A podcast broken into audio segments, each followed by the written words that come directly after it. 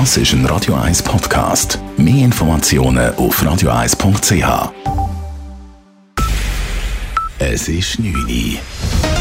Radio 1, der Tag in 3 Minuten. Mit dem Marco Huber. Die Nachricht vom Tod von Altbundesrätin Elisabeth Kopp hat große Betroffenheit ausgelöst.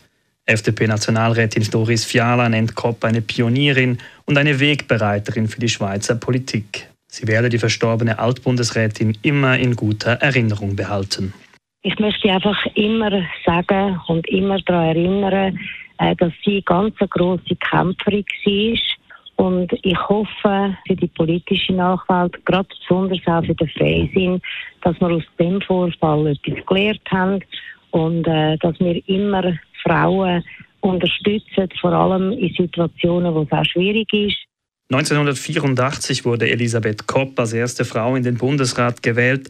Sie amtete als Justizministerin und führte unter anderem ein neues Asylgesetz ein, mit dem Asylgesuche rascher behandelt werden konnten. 1989 trat Kopp dann nach großem Druck der Öffentlichkeit zurück, nachdem ihr Amtsgeheimnisverletzungen vorgeworfen worden war. Später sprach das Bundesgericht sie dann von diesem Vorwurf frei. Elisabeth Kopp ist am Karfreitag nach langer Krankheit im Alter von 86 Jahren verstorben. Hundehalterinnen und Hundehalter halten sich an die Leinenpflicht in Zürcher Wäldern. Seit dem 1. April gilt im Wald und Waldesnähe eine Leinenpflicht für Hunde. Damit sollen Wildtiere besser geschützt sein, vor allem zur Brut- und Legezeit. Die Kantonspolizei Zürich hat vereinzelt Kontrollen durchgeführt, bisher musste sie jedoch keine Bußen ausstellen.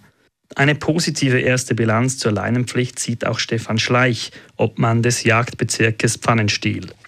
Das ist eigentlich äh, unumgänglich gewesen, also dass man auch wirklich ein bisschen halt die, den Erholungsdruck wirklich ein bisschen lenken.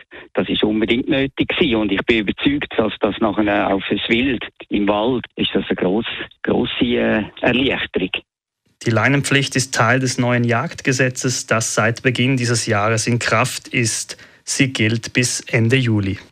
Die kantonale Präventionsstelle Pädosexualität wird immer öfter kontaktiert. Im letzten Jahr haben sich 58 Menschen dort gemeldet, die eine pädophile Neigung haben. Die überwiegende Mehrheit war männlich. Nach Angaben der Leiterin der Präventionsstelle hätten zwei Drittel der Personen auch ein Beratungsgespräch in Anspruch genommen. Bei der Präventionsstelle rechnet man damit, dass im Verlaufe dieses Jahres noch mehr Kontaktaufnahmen gezählt werden. Die Raumsonde JUICE der Europäischen Weltraumorganisation ESA ist heute im zweiten Versuch zu ihrer Reise zum Jupiter gestartet. Mit an Bord ist auch viel Schweizer Technologie. Die EMPA, das Paul Scherrer Institut und auch die Universität Bern haben gewisse wissenschaftliche Instrumente mitentwickelt. Der Start der Sonde erfolgte heute Mittag vom Weltraumbahnhof in Französisch-Guyana. Ziel der Mission ist es zu untersuchen, ob es auf dem Gasriesen Jupiter und auf seinen Eismonden Leben gibt.